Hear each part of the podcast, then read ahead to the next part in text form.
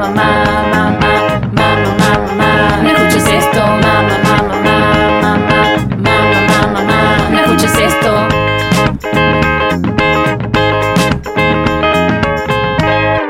Bienvenidos a Mamá No Escuches Esto. Este es un hermoso podcast donde hablamos de todas esas cosas que no queremos que se enteren nuestras madres. Yo soy Josefina, también conocida como arroba hello Josephine, y adelante mío tengo a la hermosa Agustina, también conocida como Online Mami, guion bajo. guion bajo. Siempre En guion bajo. Y no me van a encontrar, no. Estaba tomada Online Mami. Sí. No fuiste muy original. Y no, la verdad que no. No fuiste la única que se quería casar con Drake. Marge, no voy a mentir. El tema de hoy, de este hermoso podcast, es uno muy hermoso. Sí, polémico. Polémica. Polémico. Autoestima. Ingre. Tema de complejo. No sé si polémico, complejo. Sí, te maiqué, te maiqué. Complejo, sí, eso. Complejo 100%. De una, muy complejo. Siento que ya de por sí el comienzo de la autoestima y nuestro camino por la autoestima, que encima empieza en un momento muy complicado de la vida, que es, como a mí me gusta llamarlo, pubercencia. Ay, Yo sé que no dice. Odio esa palabra. Tenemos, lo tenemos que agregar a la lista de las palabras que odias. Sí. Tenés muchas palabras. Nah, cuatro palabras son, pero esta es muy fea también. También por todo lo que representa, todas sus significaciones, Sí, como aparte es como horrible. pubertad y adolescencia. Todo Ugh. junto, es tipo lo peor. lo Ay. peor de todo en una sola palabra. Sí. Em, ¿Cuándo te diste vos cuenta que tenías un cuerpo? Que importa la imagen. O sea, ¿sabes qué me pasa? Que para mí es una noción muy específica que por lo menos yo tuve como una anécdota que siento que fue un, eh, lo que me abrió las puertas a la autoestima y a darme cuenta que tipo de repente mi imagen y mi cuerpo Era algo es algo, ¿me entendés? Sí. Cuando sos nene es como que andás por ahí y tu cuerpo es lo que para jugar. Sí, para fin. jugar. Es lo que te sirve para jugar, para estar, no sé, en la plaza, en el jardín, con tus amigos, lo que sea. Y de repente llega ese momento donde la cabeza te hace clic y es como ¡ah! Chabón. La gente me mira y soy persona. real. Y tipo, con mi cuerpo también tengo que supuestamente atraer gente, ¿me entendés? es Ay, como tipo qué mi, paja. mi vehículo para un montón de cosas, no solamente para jugar, como Sí. creía antes, sino que también es mi vehículo para un montón de cosas. Y mi carta de presentación para un montón de cosas. Y es como una noción muy compleja de adquirir. Y como que yo siento. Me acuerdo que fue un momento muy específico en el que yo me di cuenta que tipo no solamente tenía un cuerpo que tenía como que no sé si agradar a los demás pero como agradarme a mí y no me agradaba Es- esa Claro. era la noción que fue como muy impresionante y fue en un cumpleaños me acuerdo que a mí siempre me gustó mucho la ropa Ujú. mucho es muy gracioso que te hice la pregunta yo a vos y la estoy respondiendo Sí. literalmente Autorreferencias.com. Pero Obvio. no, dale, me gusta. Eh, es una entrevista. es una entrevista a mí misma Es una entrevista de José. Claro, y al final, muchas gracias por venir. bueno, y la No, ropa. A mí siempre me gustó la ropa, siempre era como muy de pensar los outfits en, en- con mucho tiempo de anticipación. Y me acuerdo que tenía un cumpleaños de un vecino que era como mi mejor amigo y además el chico que me gustaba. O sea, todos juntos. Todo sí. Y me acuerdo que había pensado el outfit y era una pollera que le había comprado hace un montón de tiempo y todavía no la había estrenado y estaba re contenta porque había combinado con una remera que era re perfecta, qué sé yo, todo. Me la puse y me miré al espejo y fue como... "Ah, Esta es una mierda". Sí, no solamente eso, porque sino que yo tenía la impresión en mi cabeza de que me iba a quedar más larga y de repente se me veía todo el culo y como que ese, ese- ese No. empezó a ser un problema, ¿me entendés? Nunca había sido un problema en mi vida el que se me vea el culo porque era como Eras un culo, o sea, nena. Sí, exactamente, no lo tenía sexualizado, ¿me entendés? Era como tipo, listo, una parte de mi pierna, ¿me entendés? Pero de Claro. repente fue como un problema y fue como, ¿qué está pasando? ¿Por qué Claro. de repente esto me está importando? Y me acuerdo que llegué a la puerta de cumpleaños, a la casa, bajé del auto, no, no llegué a bajar del auto, creo que le dije a mi papá, tipo, llegame de vuelta a casa y me quiero cambiar. Ay, no, bebé. Porque yo, tipo, realmente me angustié y dije, no puedo salir del auto. No puedo salir del auto vestida así. Y fue como el, el primer momento en el que me di cuenta, Che, esto es Sí. una, una cosa. tipo, tengo un cuerpo y tengo que el vestirlo así. Y, tipo, la voy a pasar mal. Y como que siento que a partir de ahí fue como toda una cuestión. Claro. Fue como, Triste. listo, ya está. No sé si en ese momento pude ponerlo en palabras y decir, listo, ya está. No, pero sabes que algo anda mal. Sí, pero es como ya empezás, tipo, oh, Te das no. cuenta que de repente estás en tela de juicio, más allá de que no un de- sistema y demás. Exactamente, y a partir de ahora es como que ya no hay vuelta atrás, ¿me entendés? No puedo volver a Claro. la noción de cuando era nene de pensar en mi cuerpo como un cuerpo y ya. Claro, pero fue como un, eh, un, un- como un clic que hiciste y te diste cuenta tipo, che viejo, a partir de esto no se vuelve. Para mí fue muy contrario, o sea, quizá mucha gente que está escuchando esto no- nunca nos vio en persona, nunca nos vio en Instagram, no sabe cómo nos parecemos, pero yo soy una mujer que tengo 24 años y, o sea, mido uno Sos mujer, ¿te 65. consideras mujer? O sea, Sí, no, yo no me mujer de tipo mujer. género, sino de... de, De adultez. tipo- sí, sí, bueno, está, exactamente. tengo 24 años ya. Hoy le- Déjame pelotear. Es que hoy leí una nota que decía que somos adolescentes hasta los 24. Bueno, pero. mm, polémico. Vale. No yo, me considero, no, yo ya me considero adulta. O sea, soy una adulta, tengo 24 años, mido 1,67 y tipo peso 115 kilos. Entonces, la noción de que el cuerpo es algo que está en tela de juicio para el resto de la humanidad siempre estuvo ahí. O sea, yo me acuerdo de. Lo, uno de mis primeros recuerdos es que cuando yo empecé el jardín. ¿Cuándo empecé el jardín? A los 3. 3, 4. 3 Bueno. es como maternal, me parece. Bueno, guardería. O sea, empezaste a los dos o tres, por lo menos, no sé, zona norte. Tipo, a No, no, pero es guardería, sí. Bueno, a las tres del jardín y tipo el primer día viste que caes con tus papás porque es la adaptación. Sí. Y me acuerdo que yo salí llorando, porque tipo fui llorando con mi mamá. Mi papá nunca iba porque siempre estaba trabajando, pero mi mamá sí. Y fui y le dije a Sandra, que es mi madre, mi manager, em, mamá, vino una chica que no me acuerdo ni cómo se llama. X. Sí. Y me dijo que era gorda, no sé qué. Y tipo mi mamá me, me agarró y me dijo, sí, vos sos gorda, pero eso no te va a impedir hacer nada de lo que quieras hacer en la vida. O sea, ya de chiquita tenías como esa noción. Tres tenía. Tres años. Tres tenía. O sea, a partir de ahí fue un empoderamiento de la concha de la lora. Obviamente mi mamá no es la persona más deconstruida, pero Sí. es como que esa noción siempre estuvo ahí, siempre fue esa la base, ¿entendés? Sí. Entonces como que para mí siempre fue una, fue una noción de que mi cuerpo estaba en tela de juicio, por más que tuviera cinco años, ¿entendés? O cuatro años. Sí, yo creo que a mí también de chica me hacían bocha, es como en los, no sé, 5 o 6 años, que es cuando pasás de jardín a, a primaria. Me acuerdo que me hacían mucho bullying porque era gordita. Y me acuerdo de una chica en particular que todo el tiempo me decía que era tipo una ballena, tipo, ese era su apodo hacia mí, me acuerdo Sí. de ese, ese.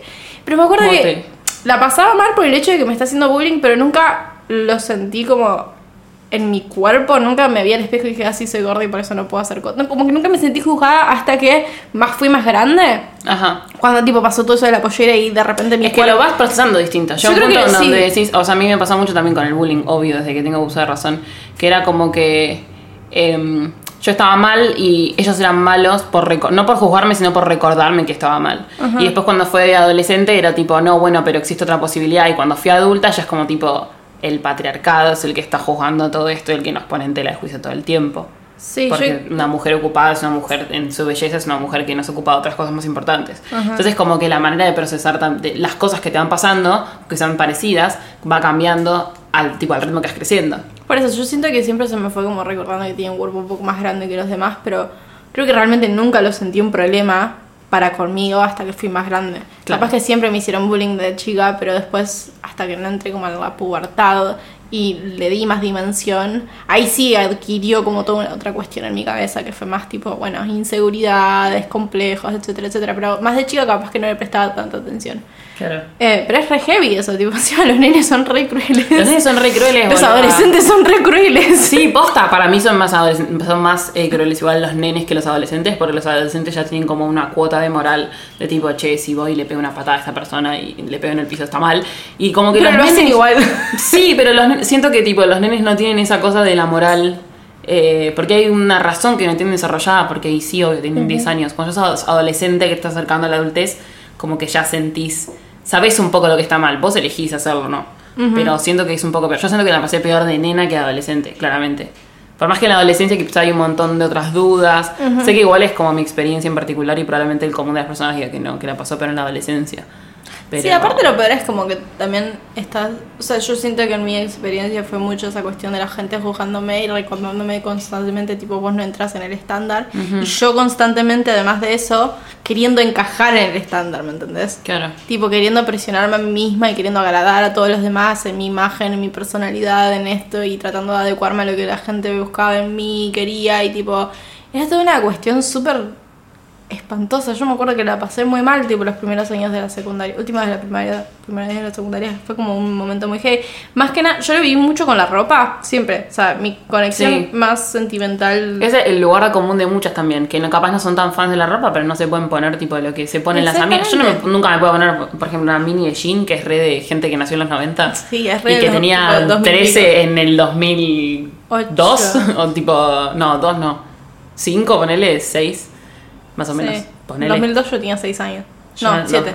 Yo en 2000 tenía 9 entonces. Sí. Está bien. Y es como que nunca me puedo poner esas cosas porque tipo no están. Y no, no me consideraba tipo fanática de la ropa, que, que re quería ser diseñadora de modas, ¿entendés? O estilista o, O que remiraba todo lo que se ponían los demás, ¿entendés? No, yo todo lo contrario. Yo, sí, aparte fue como una, era una conexión muy fuerte que tenía con mi mamá, era como nuestra cosa. O sea, siempre Claro. comprábamos revistas de moda, nos sentábamos a mirarlas, hablábamos al respecto, planeábamos cosas, o sea, no sé, la vuelta del colegio siempre era como un momento muy especial para nosotras porque planeábamos qué me iba a poner en el primer día o cómo iba a ser mi estilo durante todo el año, mi mochila, mi cartuchera, todo, era como una cuestión y pasábamos mucho tiempo pensando en ropa, comprando ropa, era como una era nuestra cosa y era como re lindo.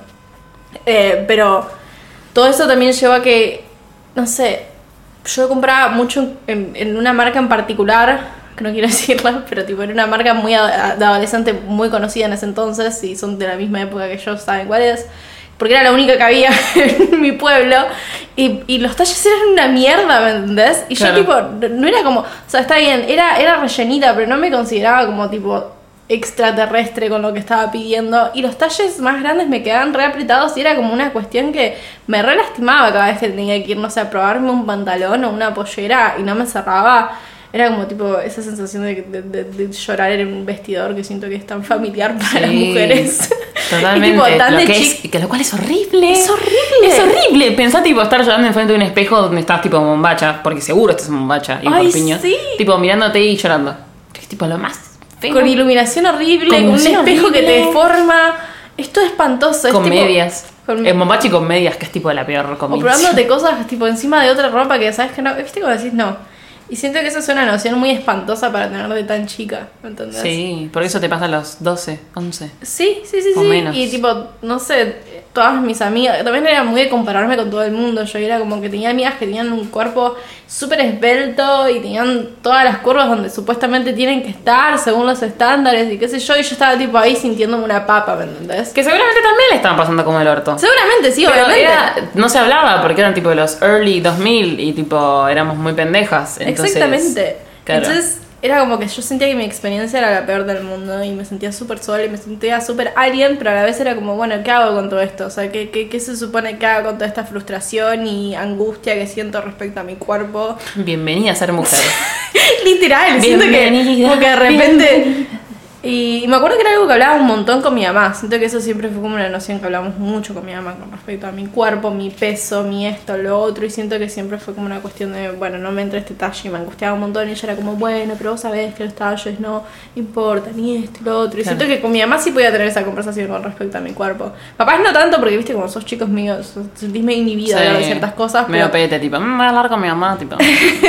pero sí, parece, vos decís. pero sí era como un tema que era, era charlado, no era un tabú en mi casa, como que no existía. Y eso, eso, eso me hizo sentir bien, pero no- obviamente no significa que igual no lo sufrí. No, obvio. Em, y, y creo que lo que más me dolía igual era como, que es algo que lo comparo mucho al día de hoy, es la representación que había en ese entonces. Yo consumía muchas revistas adolescentes, de, de, de ropa, de un montón de cuestiones. También consumía mucho, mucha televisión y todos los cuerpos eran hegemónicos. súper hegemónicos, eran tipo flacas, rubias, pelo largo, y era como, yo no me podía sentir más ajena a ese estereotipo, ¿me entendés? Y era Claro. como, por mucho tiempo me acuerdo que era, bueno, me voy a presionar a hacer eso, y, y no encajaba, porque tipo, mi cuerpo no daba para eso, ¿me entendés? Por más que tipo... Me presionara y lo intentara, era como, no soy eso. Y después cuando cambié un poco la perspectiva y dije, bueno, no, no voy a intentar encajar, voy a intentar ser un poco yo y voy a intentar hacer lo que me sale mejor, que es tipo, no sé, ser yo. LOL. Em, me acuerdo que los únicos. La única representación era como el, el estereotipo de la mejor amiga gordita. En- Sí. por ejemplo, en R-Way, me acuerdo mucho en particular en R-Way que Ah, había. yo a mí no me dejaban mirar Rebelde Way. A mí tampoco, pero la miraba escondida. Lloro. La miraba escondida porque mi mamá no había llegado del trabajo todavía. Eh, y me acuerdo que había un estereotipo que era la. la- Literalmente, mamá, no escuches esto. Sí. Miré Reway, aunque vos no me dejaste. la- era, era muy bizarro porque, tipo, no me dejaba ver la serie, pero me compraba la revista. Ah, bueno. Era Lola. como, amiga, Lola, o Amiga, sea, o eh, una o la otra. O claro. sea, las dos, O ninguna. las dos o nada. Las dos o nada, claro. Eh, y había, una- había un personaje en particular que, o sea, no me la acuerdo mucho, no tengo la mejor memoria. Sí, pero es tipo la amiga gorda de Rebelde La o sea, que todos encima ella sabemos. sentía como que no merecía estar con nadie, entonces se- En, se- en el RBD versión México era Celina. ¿En serio? Sí.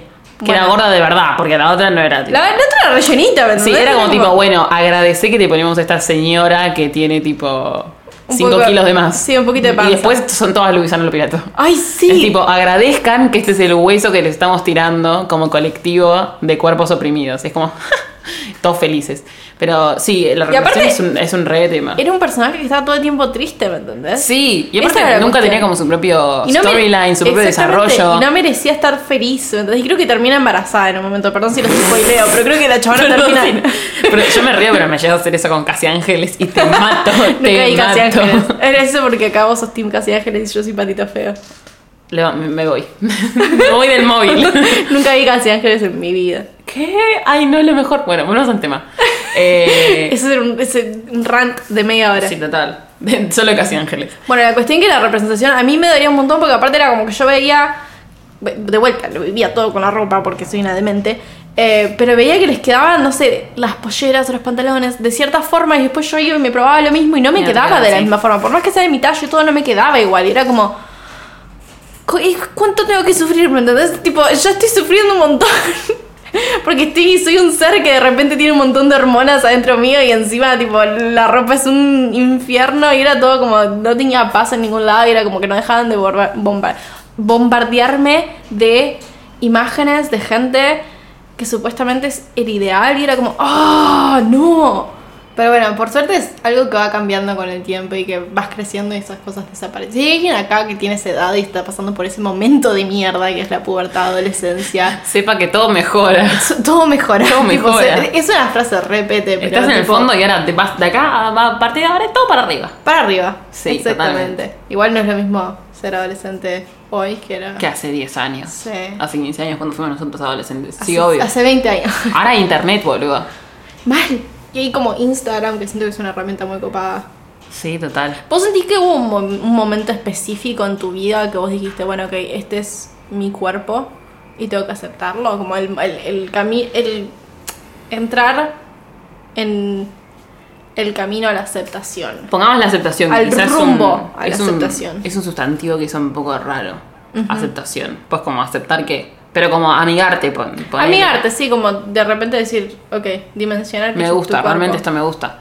Sí, pero tampoco, o sea. Igual al principio no es me gusta, al principio es como, bueno, es lo que tengo. No, bueno, por eso, pero o sea, como que siento que una parte de la deconstrucción es darte cuenta de que no es que, bueno, acepto mi cuerpo porque está re mal y es lo que tengo y es lo que hay, sino como, che, realmente me gusta esto. Y Sí, si no, no. me gusta es porque hay un sistema que me enseña que no me guste. Obviamente es todo un camino, no es tipo, ah, un día me desperté y me gustaba mi cuerpo, ojalá. No, Pero por eso bueno. yo siento que lo primero usualmente es la aceptación y después es como el amigarte y que Sí. te gustar de vos misma. Pero como que ese, claro, ese no es el último paso. El último paso no es, onda, bueno, ya está, me tocó esta y tipo, estoy en el baile, tengo que bailar y ya está. Peso esto y nunca, nunca me va a gustar mi cuerpo. No, realmente se puede, tengas el cuerpo que tengas.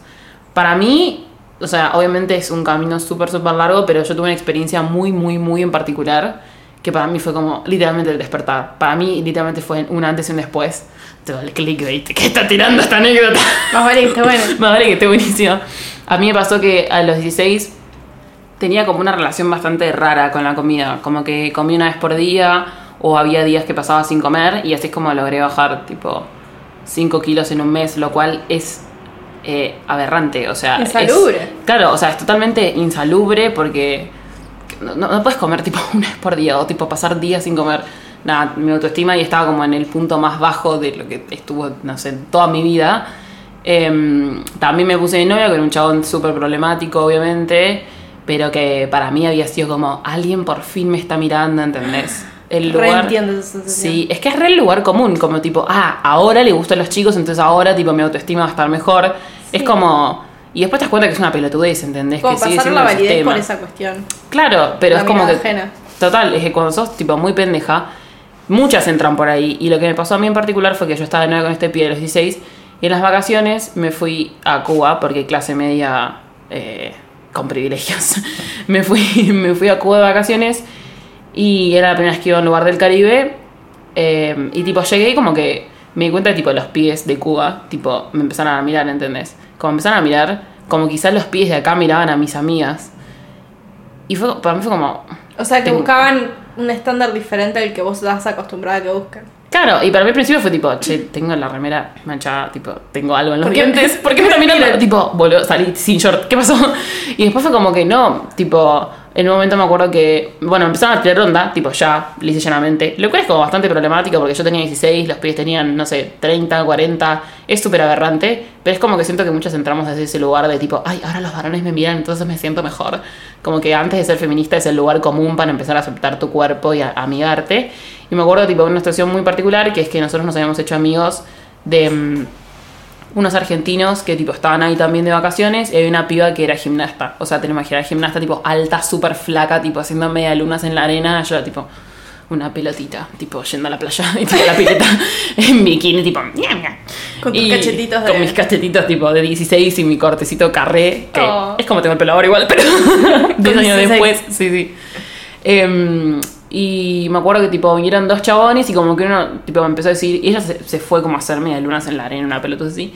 Y el pibe me dijo, tipo, tu amiga es súper, súper linda, o sea, es hermosa, pero acá nos gustan las chicas como vos. Y me dijo una pelotudez tipo con carne, con curvas, una cosa así. Y fue como, para mí no fue tipo, ay, acá le gustan los pibes, me tengo que mudar a, a Cuba, no sé qué. Sino fue como, si el estándar de belleza en mi país o tipo en el lado del mundo donde vivo es este y yo no entro y estoy acá y sí entro en el estándar de belleza, significa que tipo no existe el estándar de belleza. O sea, Como ¿sabes? muy subjetivo. Claro, es objetivo y es algo que nos imponen, pero significa que la belleza en sí, o sea, el estándar de belleza sí existe y es tipo el, el hegemón lo que nos dice el sistema como tenemos que vernos. Pero la belleza en sí, tipo lo que es bello, lo que uno o el otro encuentra bello, no es nada. Es nada y a la vez es todo. Es lo que vos quieras creer que es bello, ¿entendés? Porque es lo que te enseñan. Entonces para mí fue literalmente un despertar de decir tipo, che, boludo, mi cuerpo está re bien. O sea, no importa que acá guste y allá no. Sí, además, o sea, qué copado que te haya abierto la cabeza así como una experiencia, tipo un viaje, que tengas como Claro. un momento que puedas encapsular y decir, ok, este fue el momento donde se me abrió un poco la cabeza, se me abrió un poco la mente respecto a mi cuerpo. Yo creo que lo mío fue mucho más paulatino. Fue como una cuestión muy de tipo Sí. granitos de arena durante muchos años. Es que siempre igual es un proceso. O sea, yo, yo Obvio, identifico obvio. esa experiencia, pero igual obviamente es algo que sigo haciendo hasta el día de hoy. Sí, pero a mí me pasó que durante la adolescencia también tuve como todas estas cuestiones de la alimentación medio parecida. No sé si tuve como pro- problemas de, no sé, dejar de comer, porque siempre amé mucho la comida y, y es algo que me encanta, eh, porque tengo ascendente Tauro. pero sí, se- sí sentía como esa cuestión de amor-odio y de sentir mucha culpa por disfrutar la comida. Era como tipo, ¿por qué disfruto algo? O sea, tanto algo que me hace más gorda, ¿no? Me hace entrar en el estándar que, que quiero entrar o que supuestamente tengo que entrar. Entonces siempre tuve como esa relación súper... eh, súper insalubre también, porque es como que estar queriendo disfrutar algo pero no pudiendo y esto y lo otro. Y no, no sé si tuve como un momento específico donde dije, bueno, ok, sí, voy a dejar de, no sé, que me chupe un huevo todo. Siento que fue como muy paulatina durante mucho, mucho, mucho tiempo y siento que de repente cuando te- tu- cumplí 20 me di cuenta que estaba parada en un lugar totalmente diferente al que pensé que estaba. Como que de repente me di cuenta que no me importaba tanto lo que la gente pensaba de mi cuerpo, de mí.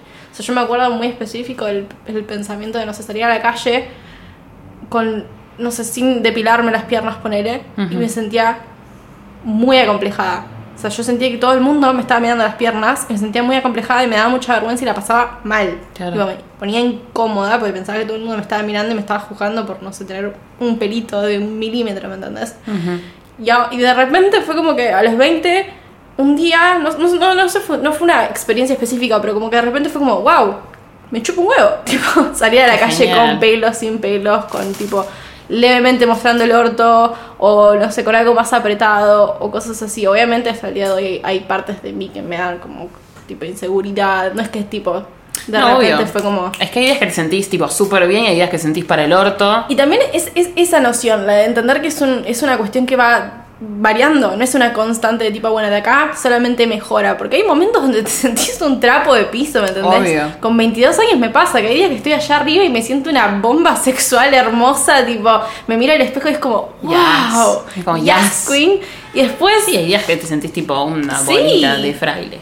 tipo, eh, me- es como, me veo al espejo y es como, no, no puede ser, o sea, hay días que soy lo más y hay días que tipo soy horrible, no sé cómo hace la gente para mirarme sin llorar, es como así de extremo a veces, ¿me entendés? Es como de uno al otro medio raro, pero eh, al amigarse también con la noción de que no es una constante también ayuda, porque uno piensa que es como, bueno, aceptar tu cuerpo es un viaje de ida y no, o sea, por lo menos yo tenía esa noción de adolescente, era como, bueno, quiero aceptar mi cuerpo así puedo estar bien conmigo y listo. Sí, como que si hoy la estoy pasando mal, no lo logré, fallé. Exactamente. Y es horrible también. No, como amigarte con esos, con esos eh, altibajos.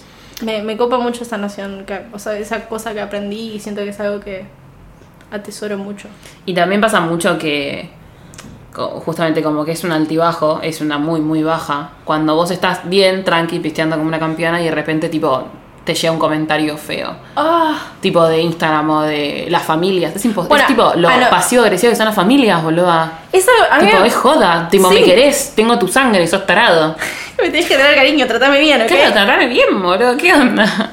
Yo tengo una familia donde hay muchas, muchas mujeres y siempre como que no, nunca, nunca falta el comentario de, hey, estás más flaca. Ay, qué, Qué pes- no es linda una que fiesta. estás. Y es como- No es positivo. O sea, no, no, hay- boluda. no es una asocia- asociación tipo, ah, alienada de mierda. Ah, no es una asociación de que porque estoy más flaca estoy más linda o porque si engordé estoy más fea o me estoy dejando estar o esto o lo otro. Es como, me- siempre me molestó mucho esa asociación y capaz que de chica le re hacía caso, tipo, si me decían que estaba flaca me ponía re contenta y si me decían que había engordado un poco era como, tipo, me ponía a llorar, ¿me entendés? Claro. Y ahora me lo dicen y obviamente aprendí a que me chupo un huevo es como decir, güey, ya fue, dejala. Sí, pero es re difícil. Pero aparte gente que vos re querés y como que te importa su opinión. Real, es como tipo, me importa. Me pasaba mucho con por ahí familiares que vivían lejos y de vez en cuando venían y no me veían por mucho, o sea, no me veían por largos periodos de tiempo y cuando me volvían a ver es como, ay, estás más linda, estás más flaca, uh, ahora, eh, subiste de peso, José. orto, y es como, no, necesito que me digas eso, ¿me entendés? Sí, no te tipo- veo hace un montón de tiempo, no quiero que me digas cómo está mi peso. Y, y creo que también algo que nos pasa a nosotras mucho porque estamos expuestas en el internet, o sea, elegimos exponernos obviamente, y lo que eso conlleva, los comentarios. Tipo, los comentarios sobre nuestro peso, siento que es algo que a mí me pasa mucho en el, en el canal de YouTube de, de que venga gente y comente un video de hace dos años y me diga, tipo, estabas Ah, más, estás más flaca. flaca. Estabas ¿Por qué te más, estabas linda. O la típica es, che, ¿te pasa algo? ¿Por qué estás más gorda? Ay, Dios. Tipo, ¿Por qué ¿por no qué te engordaste? Coges una botella de vidrio, hijo de puta? Un, Re poquito, pasa. un poquito violento. No, no, eh, yo siento que también como que vivimos un poco en sentido de una burbuja porque nuestro público claramente no piensa así, aunque siempre y cae aparte algún nos loco. buscan por eso, creo. Claro, aparte, pero siempre cae algún loco que tipo... Que no entiende nada. Que tipo, ¿a ¿dónde? ¿Cómo llegué a este canal? ¿Cómo llegué a esta Instagram? Y es tipo, eh, no sé qué, anda a hacer dieta. Bueno, dale, voy a tu casa mañana a las 7 de la mañana, vamos a correr. Eh, vos me haces un plan, me pagas nutricionista, ya que te importa un montón como para comentarme. Sí. Te, pasame tu dirección por DM, porfa. Pásame la plata de la nutricionista por el... No, no, no, que me lleve él, que me lleve él.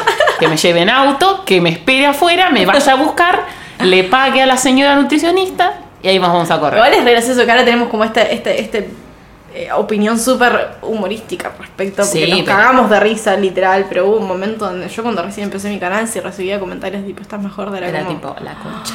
La- la- Me arruinaban la semana, no sé. Ah, Era como no podía me dejar de pensar en eso. Yo una vez me puse a llorar, una vez me puse a llorar porque un chabón en el tren me dejó el asiento pensando que estaba embarazada. A mí me pasó eso el otro Me día. pidió un montón de perdón y yo tipo, me tuve que bajar del tren para llorar en la estación. No, a mí me pasó me eso el tuve que otro bajar día. del tren. Y me dijo, perdón, perdón, no sé qué. Yo tipo, no me hables más.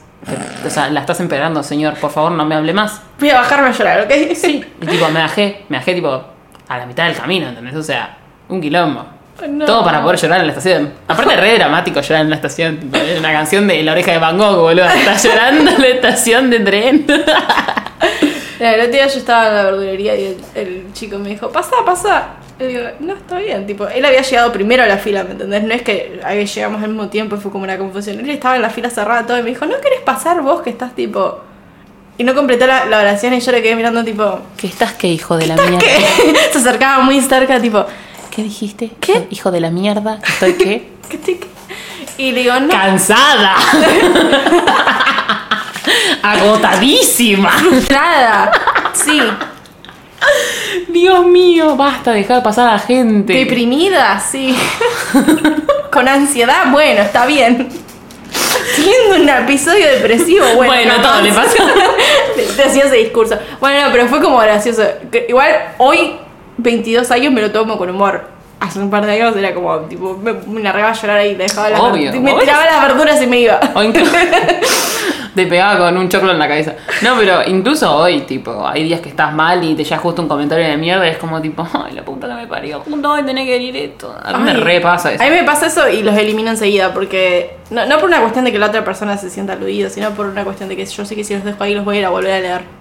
Y creo que es algo muy importante el aprender a cuidarse de ese tipo de, de cosas que son súper nocivas para uno, son re insalubres. O sea, Sí. a mí me pasa que hoy en día, si bien me parece increíble y es muy admirable cómo fue cambiando todo y la representación, especialmente en internet, en Instagram, en redes sociales, es mucho más amplia y es mucho más grande y es mucho más diversa y hermosa.